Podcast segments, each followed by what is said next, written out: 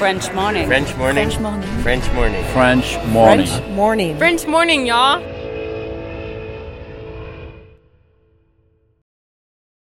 Cet épisode a reçu le soutien de la CFE. La CFE, vous connaissez?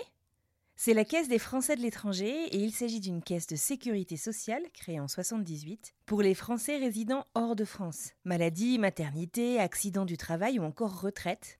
La CFE permet aux Français de l'étranger de continuer de bénéficier de la même protection sociale qu'en France, à l'étranger. Pour en profiter, il vous suffit d'adhérer à la CFE, peu importe votre situation, peu importe le pays dans lequel vous vivez ou dans lequel vous vous rendez, et bien entendu, peu importe la pathologie ou les circonstances, catastrophes naturelles, faits de guerre, etc. Grâce à la CFE, vous pouvez vous détendre. La Caisse des Français de l'étranger assure la continuité avec le système français de sécurité sociale lors de votre départ de France, mais aussi lors de votre retour d'expatriation, ou encore grâce à la prise en charge des frais de santé pendant vos prochaines vacances en France. Pour en savoir plus, direction cfe.fr. Expatrié. Nom. Adjectif. Vient du grec exo et patrida. Se dit d'un individu qui réside dans un autre pays que le sien.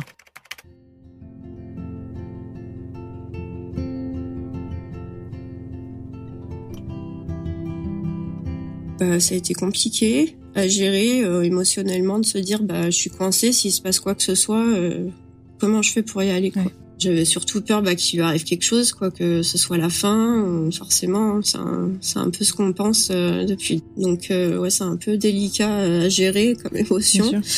J'ai des nouvelles grâce à tous ceux qui sont en France, euh, mon père, euh, ma tante, mes cousines et tout, qui passent régulièrement voir ma mère, qui, a, qui a des visites, tout ça. Donc euh, j'ai des nouvelles grâce à ça, heureusement.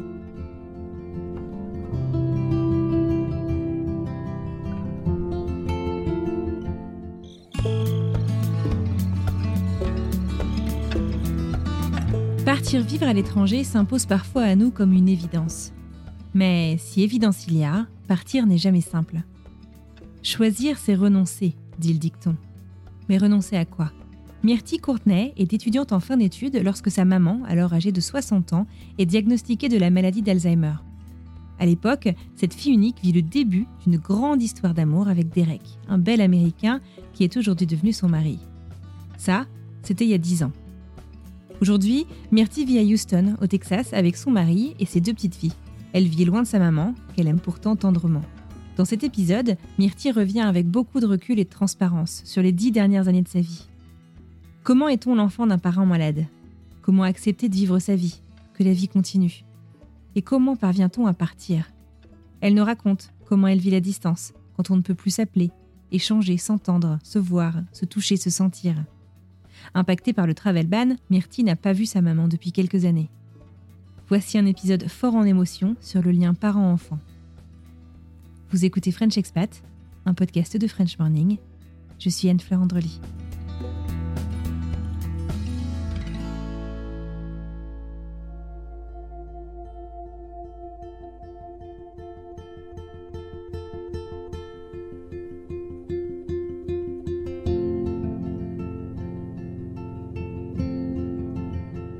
Et ben aujourd'hui c'est un peu un sujet euh, douloureux parce qu'on va parler un peu de ma maman, euh, notamment qui est euh, Mhm. malade.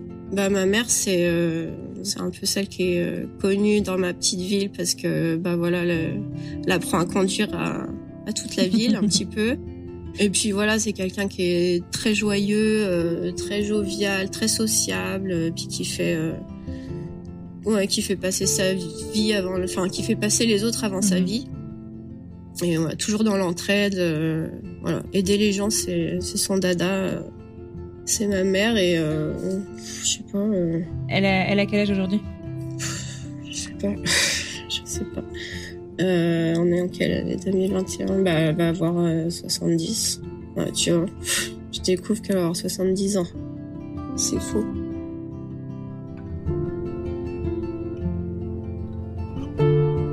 Moi, c'est Myrtille, euh, j'ai 31 ans, j'ai grandi dans un petit village de l'Ain. Ça fait maintenant euh, 4 ans qu'on est aux États-Unis avec euh, Derek, donc du coup, on a eu l'épisode euh, il y a quelques mois. Je suis maman de deux enfants, deux petites filles, euh, Emma et Mélina. Alors, il y a Emma qui est née en, à Cannes, en France, qui a 5 ans. Et il y a Mélina qui est née en Oklahoma et qui vient d'avoir 2 ans.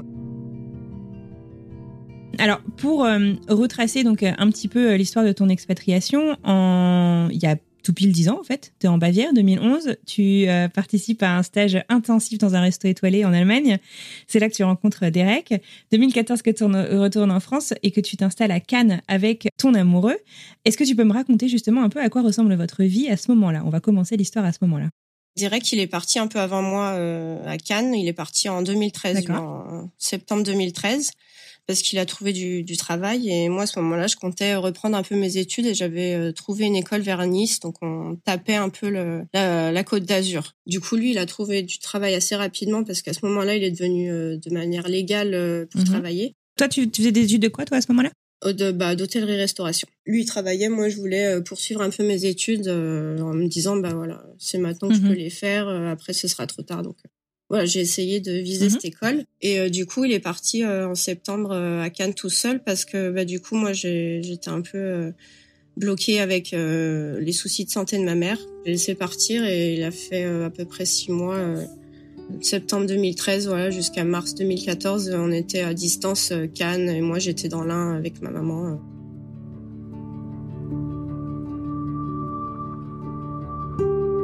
Est-ce que tu veux bien revenir justement sur la découverte de la maladie de ta maman? Je pense que c'était quand j'avais à peu près 18, 19 ans, donc 2008-2009. Euh, où il y a eu un peu les premiers symptômes. Donc euh, un peu, elle était plus fatiguée que d'habitude, elle avait un peu de mal à gérer ses papiers, ou elle passait trop de temps sur ses papiers, alors que d'habitude, euh, voilà, elle ne mettait pas autant de temps à faire mhm. tout ça.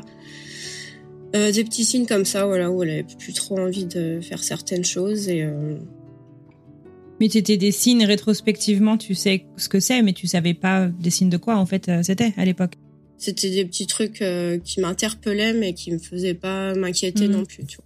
Euh, à ce moment-là, moi, j'étais au lycée, je passais mon bac, tout ça, et en même temps, je faisais des, je travaillais dans des, des EHPAD. J'étais allée dans un l'hôpital de ma ville, en fait, où ils ont un EHPAD, et j'avais travaillé tout l'été mhm. là-bas. Bon, déjà, j'ai bien aimé quand même y travailler et tout, même si j'avais un peu d'appréhension d'y aller parce que c'était, voilà, l'EHPAD, c'est quand même un, monde assez particulier. Et en sortant de là-bas, même si j'ai apprécié l'expérience, je me suis dit, mais jamais de la vie, je mettrai mes parents là-bas euh, s'il leur arrive une maladie ou quelque chose comme ça. Parce que je me rends bien compte que niveau personnel, euh, bah il y a pas assez de monde, ils ont pas assez de moyens mmh. en fait, tout simplement. Euh, ils sont, bah, voilà, ils ont pas le temps de s'occuper de chaque personne. Euh, c'est quasiment à la chaîne. Quoi.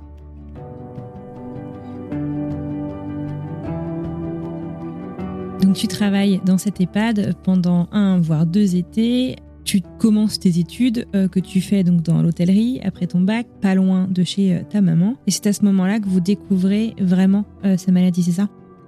Je sais plus si c'est cette année-ci, ma première année de BTS, ou si c'était euh, ma dernière année de bac. Mais c'est l'un des symptômes qui m'a un peu euh, vraiment mis la puce à l'oreille en me disant il y, a un truc qui est pas normal. C'était euh, bah, à ce moment-là, je travaillais justement en EHPAD pendant mes vacances d'hiver. Bah d'habitude voilà le réveillon de Noël, ma mère, mon père, ils sont plus ensemble mais on fait toujours un Noël ensemble etc. ils sont toujours à fond les ballons derrière les cuisines, à préparer les choses et tout donc et là, je suis arrivée et bah, ma mère, elle était pas du tout active. Elle était dans son fauteuil en, train de faire la sieste. Et ça, moi, ça me choquait. Euh, C'était pas du tout son habitude, quoi. Pas du tout, quoi. Je suis avec ma mère, enfin, elle est toujours mhm. comme ça à fond. Euh, et puis Noël, c'est important, donc voilà. Et là, je, je l'ai vue sur le son fauteuil en train de faire sa sieste. Je me suis dit, mais qu'est-ce qui se passe? Puis elle avait pas envie, elle était pas, elle était mhm. pas là, quoi. Quand est-ce que ta maman en fait découvre euh, ce dont elle souffre? Ou comment est-ce que quand est-ce que vous vous découvrez justement ce dont elle souffre? Pendant l'année 2011 que vraiment là je me suis dit il y a quelque chose qui est pas mhm. normal. Euh, donc en fait 2011 ce qui s'est passé c'est que avant mon stage en Allemagne avant que je rencontre Derek j'ai eu en fait bref une relation amoureuse qui s'est terminée mais euh, pas très mhm. très bien et euh, c'est là que je me suis dit ma mère bah, elle est pas là quoi. Elle est pas là pour m'aider. Euh, elle, était complètement dépassée par la situation et presque absente quoi. Et du coup, je me suis dit il y a quelque chose qui est pas normal. Et puis il y a eu d'autres signes, euh, perdre ses clés. Euh, elle a eu quoi d'autre toujours cette fatigue, le fait d'être perdu dans ses papiers, euh, passer ses nuits jusqu'à 2 heures du matin à trier ses papiers euh, sans finalement les trier, enfin brasser mm. de l'air. Quoi. Puis ça a été ça, ça a été euh, de plus retrouver sa voiture sur le parking. Euh. donc de là, je me suis dit, faut que, faut qu'on fasse quelque chose. Enfin, faut qu'elle, enfin voilà, faut qu'elle voit mm. quelqu'un. Et j'ai commencé en fait à en parler à ma tante, donc la sœur de ma maman. Et j'étais à ce moment-là en stage en Allemagne. Du coup, j'étais, j'ai enfin, j'étais déjà partie. Et je lui en ai parlé et je lui ai dit, ce serait bien qu'elle voit quelqu'un, qu'elle fasse mmh. des tests, quoi. Et c'est à ce moment-là qu'elle a commencé à faire des, qu'elle a commencé tout le processus euh, pour se faire diagnostiquer, commencer à faire des tests basiques du style, euh, tu vas chez le généraliste et puis on te demande trois, de, de te rappeler trois mots. Et à la fin de la consultation, on te dit alors c'est quoi les trois mots que je vous ai dit en début de consultation? Et puis bah juste ça, elle a pas mmh. su. Donc du coup, ça a lancé le processus de de faire des tests bien plus euh, poussés. Et qu'est-ce qu'on soupçonnait alors à l'époque? Bah forcément ça, hein, euh, c'était euh, Alzheimer.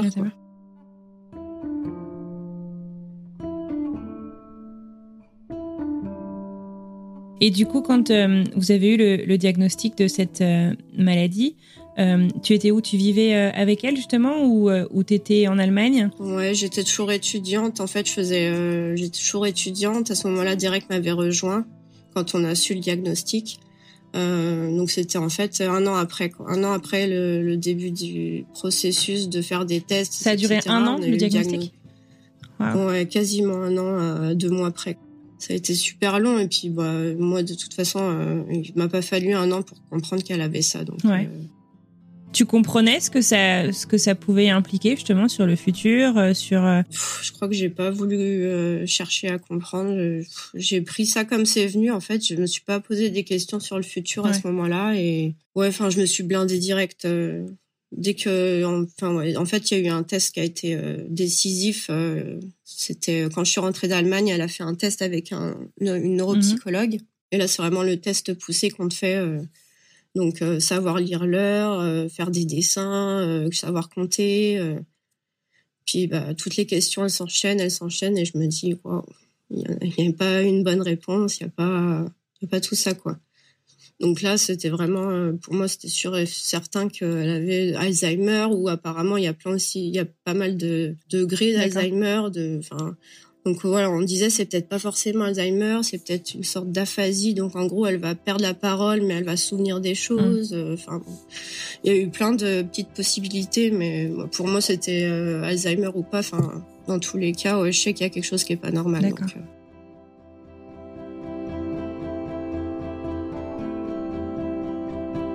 Du coup, tu m'as demandé où j'étais quand j'ai appris le vrai mmh. diagnostic.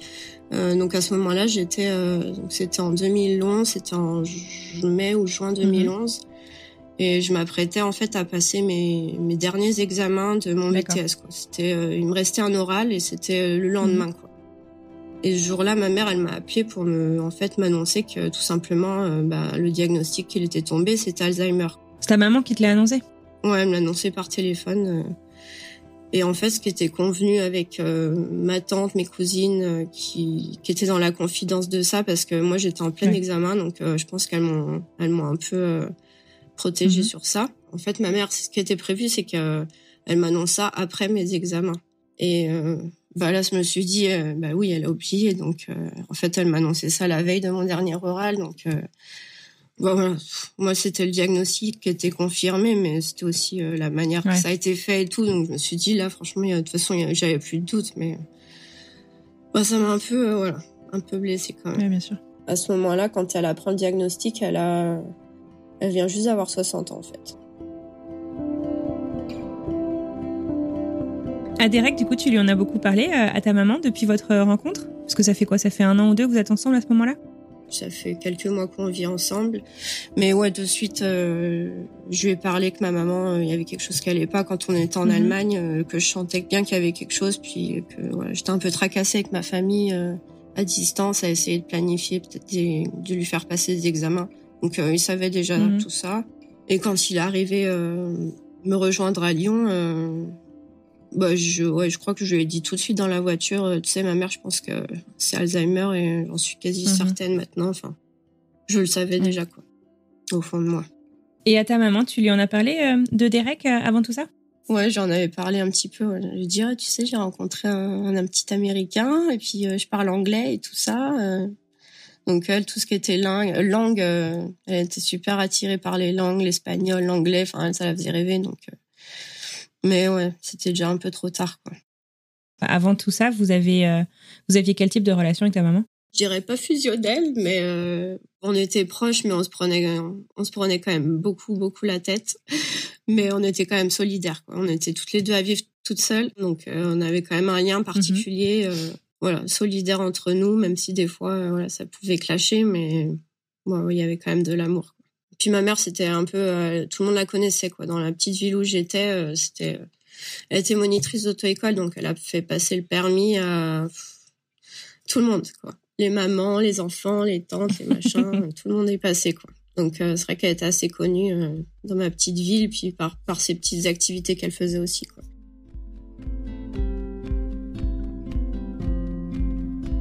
Est-ce que tu te souviens justement de la rencontre entre Derek et ta maman? Est-ce que lui ne parle pas français ici mmh, Ouais, très peu, très peu. Quelques petits mots. Euh, bah, je me rappelle, déjà il est arrivé, les symptômes de ma mère, ils étaient quand même assez prononcés.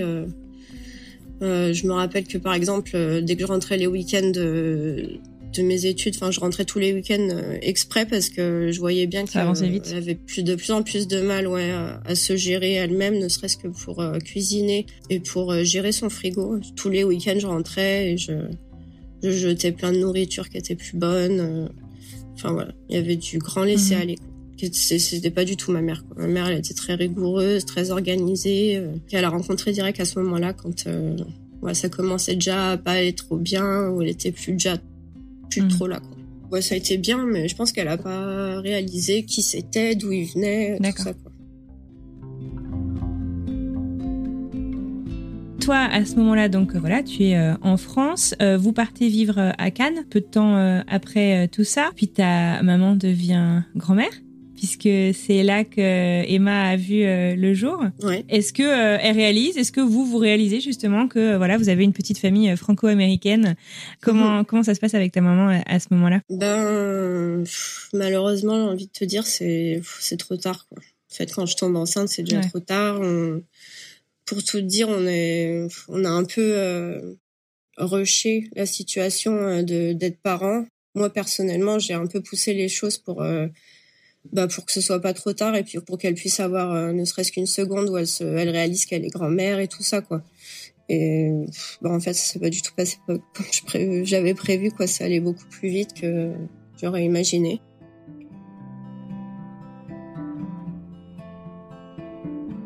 Fin de l'année 2014, on, on, est obligé de l'hospitaliser, enfin de la faire prendre en charge mhm. totalement, parce qu'elle est plus euh, capable de de enfin de gérer toute seule quoi. Puis moi j'ai passé déjà six mois euh, à distance avec Derek pour pouvoir m'occuper d'elle et après on a trouvé euh, enfin on a on a essayé plein de solutions pour la garder le plus longtemps à la maison mais au bout d'un moment on peut plus euh, enfin voilà. Il faut quelqu'un H24 avec elle donc bah que ce soit ses frères et sœurs que ce soit moi on a tous un peu notre vie et bah c'est un peu compliqué c'est très lourd à porter c'est quand même c'est hyper lourd c'est ça. Donc on fait le choix de de bah, la placer dans un EHPAD. Et ce qui a été le plus dur du coup euh, pour moi dans cette histoire, c'est que bah, l'EHPAD dans lequel elle va, c'est en fait le même où je travaillais et pour lequel je te disais que euh, j'ai bien aimé y travailler, mais voilà, je me suis rendu compte de plein de choses et j'avais dit en sortant à mes parents que bah, jamais je les, mettrais là-dedans, quoi qu'il arrive. Quoi. Sauf que j'avais pas pensé que bah, ça, ça arriverait deux ans plus tard avec ma mère et que bah, voilà, à cet âge-là, j'étais en pleine étude, plein dans mes études et et donc voilà, il n'y avait pas d'autre choix que de malheureusement la placer dans l'endroit où j'avais juré qu'elle irait jamais. C'est comme un échec pour moi à ce moment-là parce que ben tu promets quelque chose et au final au final ben tu peux pas tenir ta promesse, t'as pas le choix il y a très peu de solutions qui s'offrent à nous à ce moment-là, donc euh, on est obligé de choisir ce, cette solution et bah, ça fait mal quoi. Ça fait mal de se dire mais tu sais très bien ce qui l'attend là-bas et tu peux rien y faire quoi. Voilà, c'est un sentiment de bah, d'échec parce que voilà, je foire, je foire ma mission et puis bah c'est aussi un sentiment où ah bah t'as pas le choix donc euh, tu peux rien y faire.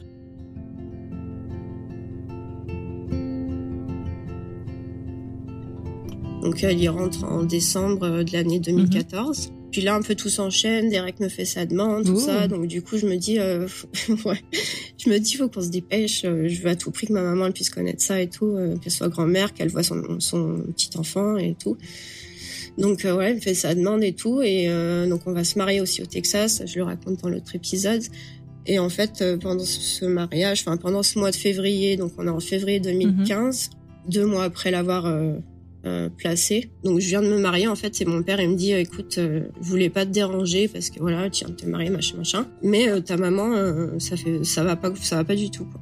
Et il m'a dit en gros dès que tu rentres de ton voyage du Texas, tu viens tout de suite à Belay, donc la mhm. ville où elle est, parce que franchement ça va pas du tout. Et du coup là je découvre un peu ce qui s'est passé pendant mon mois d'absence au Texas. Enfin il y a eu une grosse évolution. Je l'ai quitté au mois de mhm. décembre, elle dansait, elle chantait, on arrive encore à avoir des conversations. Mhm. Quoi. Et là, je la découvre au mois de mars, euh, bah, c'est un légume. Ah. Elle parle plus, elle marche plus. Euh, elle a la tête qui penche sur le côté. Euh, et puis, ouais, c'est chaud, quoi. Je me dis, mais qu'est-ce qui s'est passé? Même si on sait que c'est la faute de personne, est-ce que toi, justement, tu as ce sentiment un peu de culpabilité Tu te dis, mince, j'ai pas été là euh, ou, comment, comment tu vis tout ça? Bah, c'est mal. Et puis surtout, je suis en colère parce que je me dis, il y a trois mois, elle était pas comme ça. C'est pas possible qu'en trois mois, quand même, ça évolue. Enfin, je vais pas remettre euh, sur le dos euh, des docteurs ce qui s'est passé. Enfin, voilà, je vais pas non plus rentrer dans les détails, mais je mhm. pense qu'il y a eu des, des traitements qui étaient pas du tout appropriés à ma mère. Euh, elle arrivait à l'hôpital, euh, elle avait aucun traitement quoi, juste à part son, son traitement pour Alzheimer, elle n'était pas sous antidépresseur, elle avait pas des antidouleurs et, puis en fait euh, on l'a bourrée de ça, ça s'est aggravé en quelques semaines quoi. Mhm. Elle est passée de ouais de d'une petite mamie qui danse et tout à un légume mhm. totalement. Donc voilà, en trois mois, je me dis que c'est pas voilà, je suis en colère et je, voilà, je trouve pas des réponses un peu à ce qui s'est passé et puis je me dis ouais, j'étais pas là. Quoi. Mm. J'étais pas là, j'étais loin et tout donc. Euh.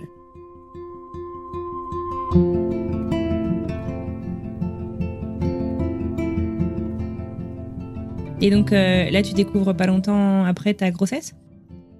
Bah c'est ça en fait euh, je rentre à Cannes et le mois d'après bah, je vais voir ma mère tout de suite et puis le mois d'après je tombe enceinte et euh, ouais, du coup, ben, c'est un peu. Euh, bah, je suis contente, mais voilà, je me dis c'est trop tard, quoi.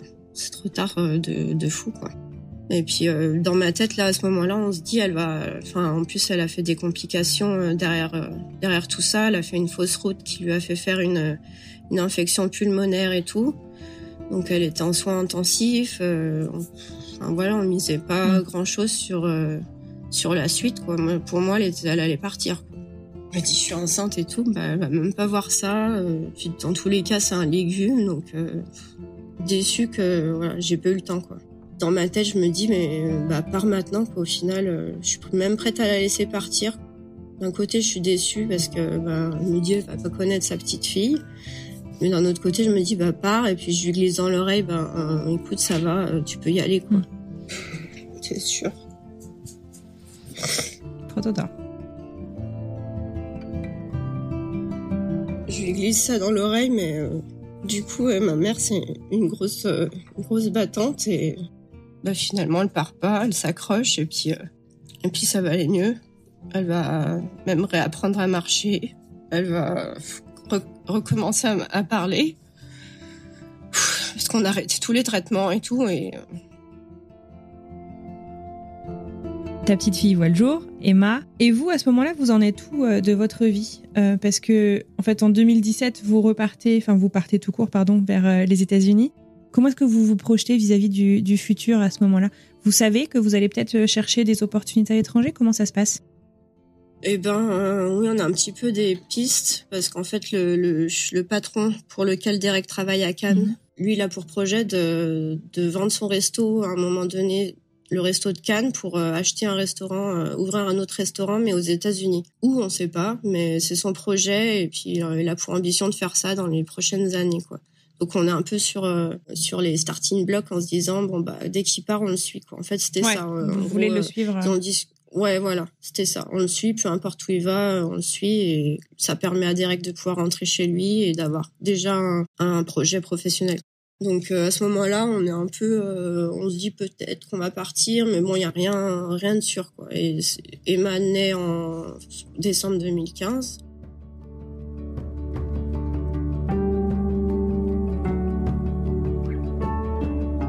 Comment est-ce que ça se passe ce départ? Et quand vous vous projetez justement dans, ce futur, euh, peut-être euh, à l'étranger, vers les États-Unis, avec euh, le patron de Derek, j'imagine que tu penses aussi à ta maman?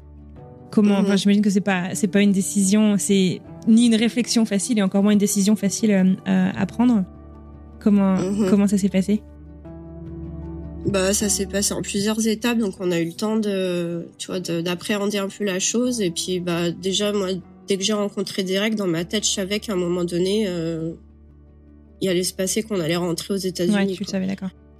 Ouais, j'en étais sûre. Je me suis dit, il va pas rester toute sa vie en France et à un moment donné, il va vouloir rentrer. Et puis, bah, moi, par la même occasion, euh, ça me dirait bien d'aller aux mm. États-Unis, quoi, finalement, et puis de voir un peu comment ils vivent. Puis, donc, voilà, quoi. Donc, euh, on a eu le temps de, voilà, de, se préparer. Ouais, de nous préparer et puis de préparer un peu nos proches, même si je pense qu'ils ont été assez euh, choqués quand finalement ça se fasse. Ah ouais. Parce que je pense qu'ils étaient plus, euh, oui, bon, ils disent ça depuis des années, puis bon, bah, ils sont toujours là, mm. quoi. Puis ben un jour, euh, ben, on part dans six mois. Donc euh, voilà, ça a un peu choqué certaines personnes, mais bon. Est-ce que tu as mis des choses en place particulières par rapport à ta relation avec ta maman, justement, au fait de partir bah, loin? Tu as le décalage horaire, tu as la distance, enfin, tu, tu sais tous ces goûts de trucs Ouais, bah du coup, entre la naissance d'Emma où ma mère elle commençait à aller mieux et puis le notre départ il y a quand même une évolution aussi dans la dans sa maladie donc euh, donc euh, bah elle a perdu la parole entre temps enfin tu vois elle l'avait retrouvée mais bon ça a pas duré non plus longtemps. Mhm. et puis euh, donc bah voilà déjà pour pour s'appeler c'est compliqué d'appeler quelqu'un qui te qui te parle pas quoi. Et bon après elle, elle peut t'entendre mais donc déjà ça. Euh, Donc tu savais avant de partir que ce serait pas facile de rester en contact, enfin régulier. Euh. Ouais, c'était déjà, c'était déjà beaucoup diminué au niveau du du contact que je pouvais avoir avec elle, quoi, du fait qu'elle parlait plus. Elle entend, elle comprend si tu lui parles?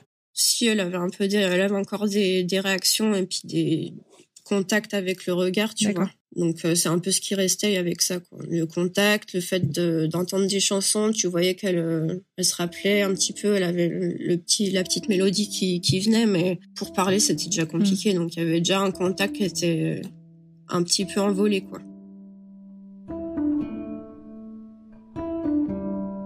Donc du coup, vous annoncez votre votre départ euh, six mois après. Ton mari, enfin vous êtes marié, oui, vous êtes marié en, en 2015 en Oklahoma. Non, au Texas. En, oui, au Texas. Et là, vous partez en Oklahoma, merci. Donc vous partez à Troyes. Comment se passe du coup euh, cette, euh, le début de cette nouvelle vie? Ça se passe euh, relativement bien.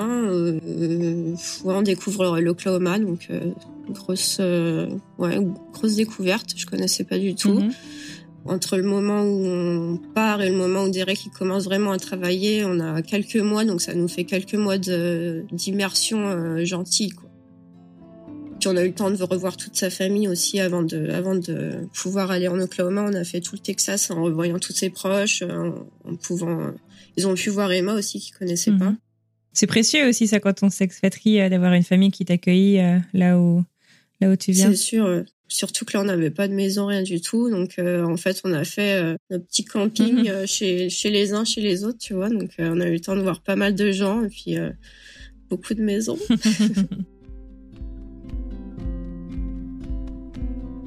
Et toi, euh, à l'époque, d'un point de vue euh, immigration, t'étais sur quel euh, sur quel visa? Bah en fait, on avait lancé les démarches avant de partir en France pour faire une demande de green card, vu que j'étais mariée déjà et en plus sur le territoire américain. En fait, on est arrivé en Oklahoma et on a on a tout refait. On a on a refait une autre demande quoi parce que c'était compliqué le fait d'avoir changé de pays, enfin d'adresse et en plus de pays. Donc en fait, j'étais sous visa un peu touriste quoi au départ, je pense, et après on a fait la demande green card euh, dans la foulée. Et donc du coup, euh, la green card, pendant que tu l'attends, bah tu ne peux pas sortir du pays? C'est ça. C'est ce que j'avais pas euh, non plus planifié que ça allait se passer comme ça. C'est que ouais, ça a mis euh, presque deux ans et demi avant que je puisse rentrer entre ah. entre la green card qui met du temps à venir et le fait que tu peux puisses pas sortir du territoire. Enfin, tu peux sortir, mais, tu peux pas revenir. Tu peux pas rentrer. Voilà, où ça te crée des soucis. Et plus ma deuxième grossesse, quoi, qui tombe à ce moment-là, quoi, la toute fin, avant, avant que je reçoive ma green card. Donc ça fait que il se passe deux ans et demi sans que je puisse rentrer. Comment tu as vécu euh, cette, euh, cette euh, distance Comment est-ce que tu as fait justement pour garder le contact avec ta maman à ce moment-là, avec le reste de ta famille? Bah, Ça a été compliqué à gérer émotionnellement, de se dire bah, je suis coincée, s'il se passe quoi que ce soit, comment je fais pour y aller quoi? J'avais surtout peur bah, qu'il lui arrive quelque chose, quoi, que ce soit la fin. Forcément, c'est un, un, peu ce qu'on pense depuis. Donc, ouais, c'est un peu délicat à gérer comme émotion. J'ai des nouvelles grâce à tous ceux qui sont en France, euh, mon père, euh, ma tante, mes cousines et tout, qui passent régulièrement voir ma mère, qui, a, mm. des visites, tout ça. Donc euh, j'ai des nouvelles grâce à ça, heureusement. Justement, tes autres proches en France, ils ont compris ton, ton départ? On t'a soutenu dans ton projet d'expatriation? Dans la majorité, oui, on m'a soutenu parce que bah, je pense que de toute façon, ils ont bien vu qu'avec Derek, c'était du sérieux, mhm. qu'en plus on a eu Emma, donc euh, ils sont bien dit, ben c'est logique qu'Alial, il habite là-bas aussi, enfin c'est son pays à lui, donc euh, je pense qu'ils ont compris. Hein. Mhm. Et puis euh, je pense qu'ils sont aussi contents pour moi que je m'arrête pas et puis que voilà, je fasse ma vie aussi, quoi, c'est important. Bien sûr. Si on parlait un petit peu de ta vie aussi, là maintenant, euh, aux États-Unis, tu me dis justement que euh, tu as découvert donc, ta seconde grossesse euh, au moment où tu attendais ta green card aussi, ce qui fait que ça, ça a mis un petit, peu mhm. de, un petit peu de temps et ça a rallongé le délai pendant lequel tu pouvais pas rentrer en France. Et tu m'as mhm. dit que tu avais une petite anecdote à partager autour de, ta, de la découverte et de l'annonce de cette grossesse. Tu peux me raconter? Ouais, c'était mignon. C'était, c'était mignon. Donc ça faisait quelques temps qu'on espérait avoir un, un, deuxième et tout. Et j'avais mis dans la confidence une de mes copines euh, d'Oklahoma euh, française et euh, je sais qu'elle est douée pour les photos. Mhm. Donc je lui avais dit, écoute, j'ai un petit truc, on aimerait bien avoir un petit petit deuxième. Mais moi, j'aimerais bien l'annoncer d'une certaine manière à Derek pour quand je le serai mhm. enceinte, quoi. L'idée, c'était que en fait, on fasse une séance euh, photo shooting euh, en famille et qu'avec un tableau, en fait, je lui annonce euh, pendant le shooting en fait que bah j'étais enceinte quoi. Les semaines passent et tout et puis j'appelle toujours pas ma copine parce qu'elle toujours rien, tu vois. Puis un jour, elle m'écrit, elle me dit alors ça en est où? Moi je suis toujours je suis toujours à fond et tout.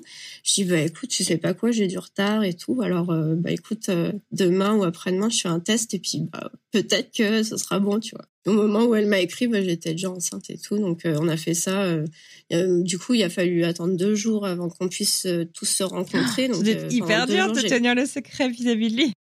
T'as pas idée.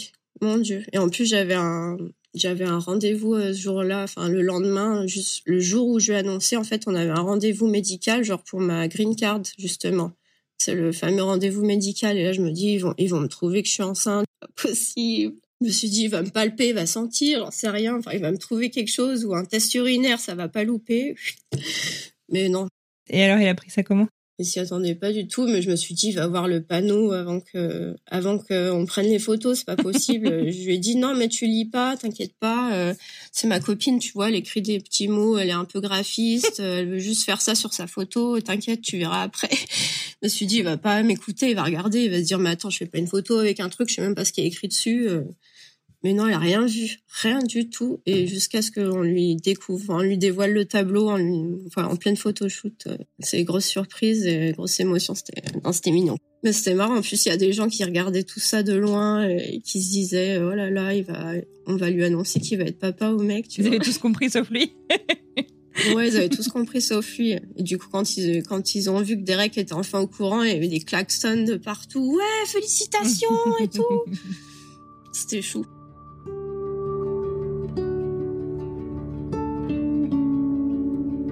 Tu me disais justement, euh, quand euh, tu partageais un peu euh, par écrit ce dont on allait parler, qu'une de tes plus mhm. grandes difficultés, c'était vraiment de laisser tes proches derrière toi dans toute cette expatriation, mhm. d'avoir été aussi obligé, on en a parlé, d'attendre si longtemps ta green card et donc de pas pouvoir rentrer en France. En plus, la crise actuelle bah, fait que c'est un peu comme une deuxième green card là que tu que tu te fais, ma pauvre, sur sur sur mhm. les délais. Comment tu vis tout ça et t'en es où aujourd'hui là du coup? Bah, c'est vrai qu'avec la situation actuelle, je me retape une autre green card dans la tête là un petit peu parce que ben tu peux pas trop rentrer. Après il y a eu cette histoire de tu peux rentrer uniquement si quelqu'un décède dans ta famille, tu vois. Donc bah j'ai pas vécu très bien cette période pour tout dire. C'est vrai que c'est délicat que ce soit ici parce que moi d'un côté je peux pas rentrer, mais dans l'autre sens, bah, ma mère elle, elle, est aussi pénalisée dans le sens où elle a plus de visites et enfin tu vois ça a été des mois sans visite. Après on réouvre les visites, après on referme, on réouvre, on referme. Enfin tu mhm. vois. du coup je, je culpabilise de fou pour elle en ce moment en me disant bah, elle est toute seule quoi. Et moi elle est pas la seule, mais bah voilà ça me fait mal en plus de me dire que bah tout, personne peut aller la voir. Et en plus ma mère elle a eu le Covid. Euh, euh, l'automne dernier. Donc ça aussi, ça a été euh, assez stressant. Mais bon, bah comme d'habitude, elle a survécu euh, chose, tu vois. J'ai l'impression qu'il y a rien qui, il y a rien qui peut l'atteindre. Donc bon bah tu vois, elle est encore là. Pas d'amélioration forcément, mais il y a pas de. Ça fait voilà des années qu'elle est sur un niveau constant quoi. Il n'y a pas de dégradation. Voilà. Euh, tu penses pouvoir euh, retourner euh, la voir dans les dans les mois qui viennent ou? J'espère. Après, j'espère. Ouais. Après, c'est aussi une question de budget et c'est vrai que ça aussi, le fait de, de rentrer en France, c'est quand même un coût mm. financier. Je suis rentrée, c'était en 2019, je crois, quand tu as lancé le podcast d'ailleurs. Est-ce que tu as une idée de à quoi ressemblerait ta vie si t'étais pas partie? Bah, bonne question, hein, franchement. Euh, dans ma tête, je pense que je serais partie quoi qu'il arrive, avec ou sans direct. Enfin, ça faisait déjà des années que je me disais, il faut que je parte dans un pays étranger. C'était vraiment. Euh, Pourquoi? Bah, en fait, quand je suis arrivée dans mon mon BTS euh, d'hôtellerie-restauration, euh, dans les premiers jours, on a eu, tu vois, des, des explications. Ils te présentent un peu ton, ton cursus, mhm. quoi, comment ça va se passer. Et en fait, je me suis rendu compte que bah, l'hôtellerie-restauration, tu peux trop voyager, en fait. Parce que moi, j'avais trop envie de partir un an quelque part, genre l'Australie, tu vois, c'était à la mode à l'époque, ça l'est toujours. Mhm. Mais euh, du coup, je me suis dit, bah pourquoi pas combiner et les études et enfin, tu vois, si ça peut me permettre de partir à l'étranger, ben tout de suite, ça m'a ça va bien plus.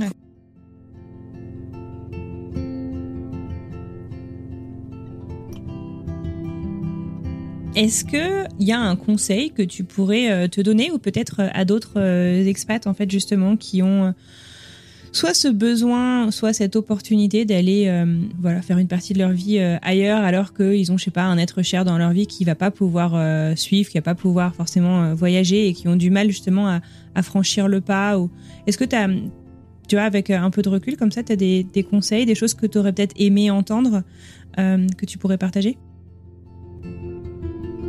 Je pense que le voyage aussi, c'est une cure pour euh, bien des mots.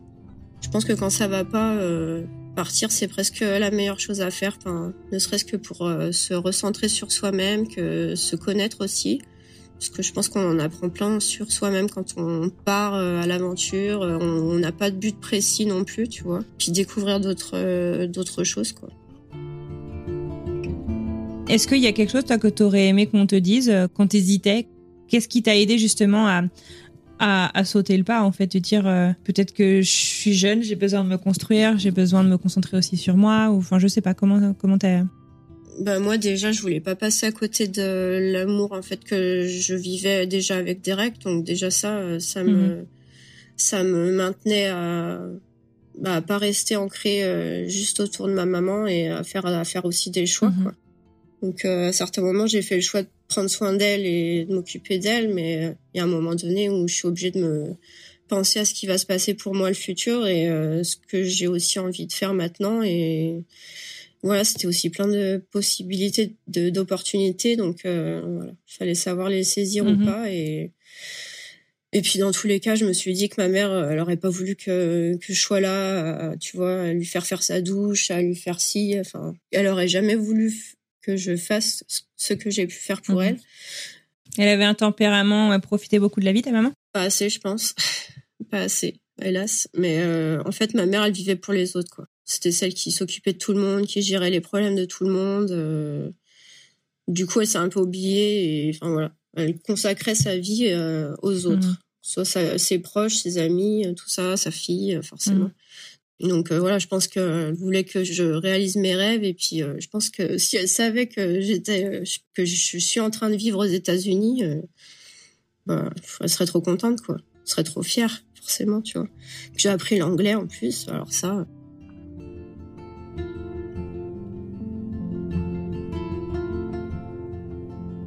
Si tu penses, si, si elle comprenait ce que tu dis, tu lui dirais quoi? Tu lui dirais un petit mot? Tu dirais quoi? Bah forcément que bah qu'elle me manque hein, dans tout ce qui vient tout de suite c'est qu'elle me manque tu vois j'aimerais trop que des fois elle m'appelle ou tu vois c'est con mais c'est pas con du tout euh, non mais tu vois c'est tu vois quand tu reçois un appel et tout tu te dis ah peut-être que ça va s'écrire maman et tout que ça va appeler tu vois mais mais non, mais donc forcément c'est un peu compliqué sur ça, mais mhm. elle me manquait tout. Mais après j'aimerais certainement la remercier, tu vois, pour euh, bah faire en sorte que finalement j'étais préparée à ce que j'allais plus ou moins vivre, même si elle n'avait pas prévu qu'elle allait être malade, mhm. mais euh, au moins elle m'avait préparée à la dureté de la vie, tu vois. Donc euh, pour ça, je, suis, je, suis, reconnaissante de m'avoir donné un peu de force, hein, sa force à elle, quoi. Parce que c'est toujours le cas. Mhm. Quoi. elle est toujours là. Elle est plus là, mais elle est toujours là. tu vois, c'est un peu compliqué aussi. Bah ouais, j'imagine. Mm. En tout cas, tu es hyper forte. Euh, tu me touches beaucoup dans ton témoignage. Euh, je suis désolée si je suis pas euh, si je suis pas au taquet, mais je suis très touchée.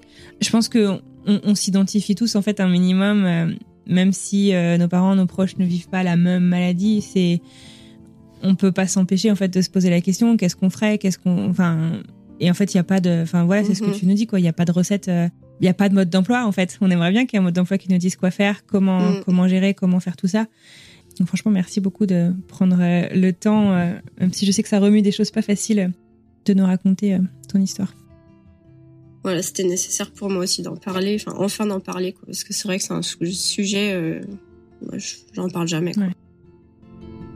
Est-ce que tu as pensé à un moment, on sait en tout cas beaucoup de gens savent que le coût de la santé est horriblement cher euh, et horriblement élevé euh, aux États-Unis. Mais est-ce que vous avez imaginé peut-être justement de la, de la rapatrier ici pour être proche de vous? Ouais, au début, même avant de partir, euh, on avait déjà essayé de chercher si c'était possible mhm. et, et d'un point de vue bah, matériel et puis aussi financier, on a vite, vite compris que ça, ça pouvait le faire, c'est ça. C'est ça. Parce que ouais, c'est vrai que c'est ça qui me aussi me frustre parce que je me dis si elle avait été malade un peu comme tous ces malades d'Alzheimer qui ont 80 ans, tu mhm. vois, ben moi j'aurais eu euh, je sais pas 30, 40 ans et enfin j'avais pas 20 ans quoi. Donc je j'avais rien à 20 ans donc je pouvais pas enfin c'est frustrant quoi. À 40 ans, j'aurais eu une vie, une maison, j'aurais pu l'accueillir. Euh, alors que 20 ans ben j'avais pas tout ça quoi et euh, puis même quand on est parti quand on a, tout vendu et encore on n'avait pas grand chose non plus tu vois on est parti avec nos petites valises donc euh, là c'était compliqué pour nous de puis je pense que ma famille euh, n'aurait pas nous pas pu accepter de la laisser partir non ah plus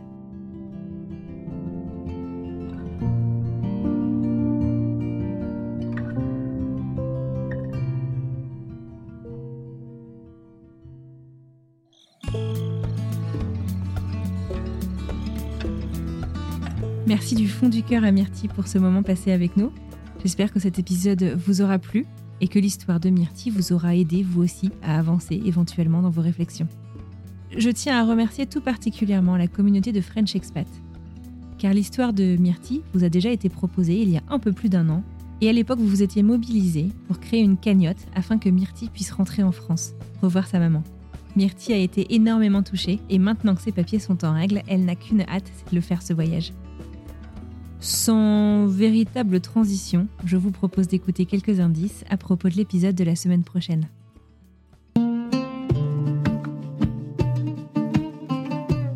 En fait, c'était une ville qui était un peu en, en 2001, qui était quasiment vide. Il n'y avait plus personne. Pas de voitures dans les rues quasiment. Il y avait quelques pick-up Toyota, mais c'était ceux des talibans. Et quand je suis arrivé, bah, le... les gens revenaient. Des gens qui avaient fui le pays pendant les talibans qui revenaient. Il y avait des, un exode rural aussi, des gens qui, à la campagne qui n'avaient pas de boulot, qui allaient à Kaboul pour tenter leur chance.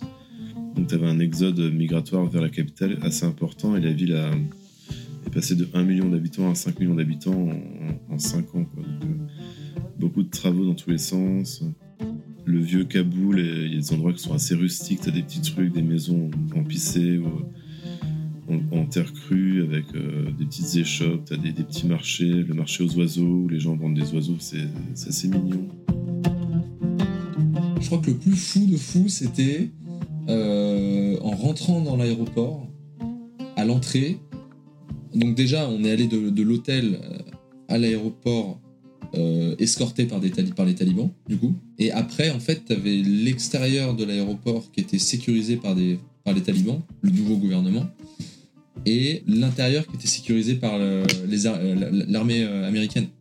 Et donc en fait, tu vois les talibans et, les Américains qui se sont quand même euh, entretués pendant 20 ans, qui sont à 10 mètres l'un de l'autre et qui travaillent ensemble.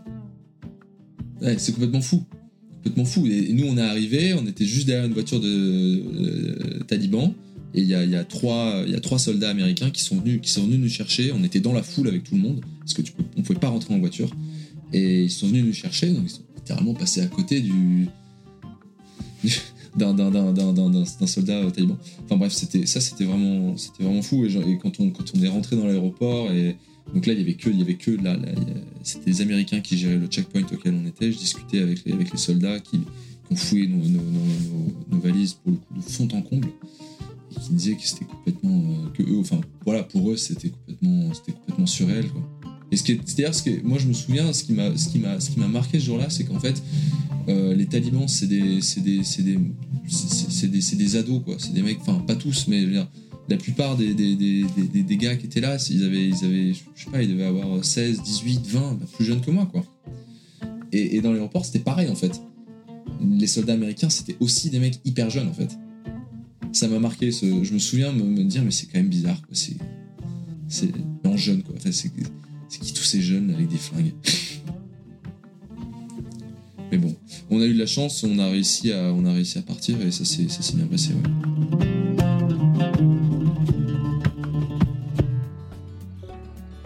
Voilà, c'est tout pour aujourd'hui. Je n'ai qu'une chose à dire, prenez soin de vous et de vos proches, savourez chaque instant. Je vous souhaite une très belle journée et je vous retrouve mardi prochain pour une nouvelle histoire.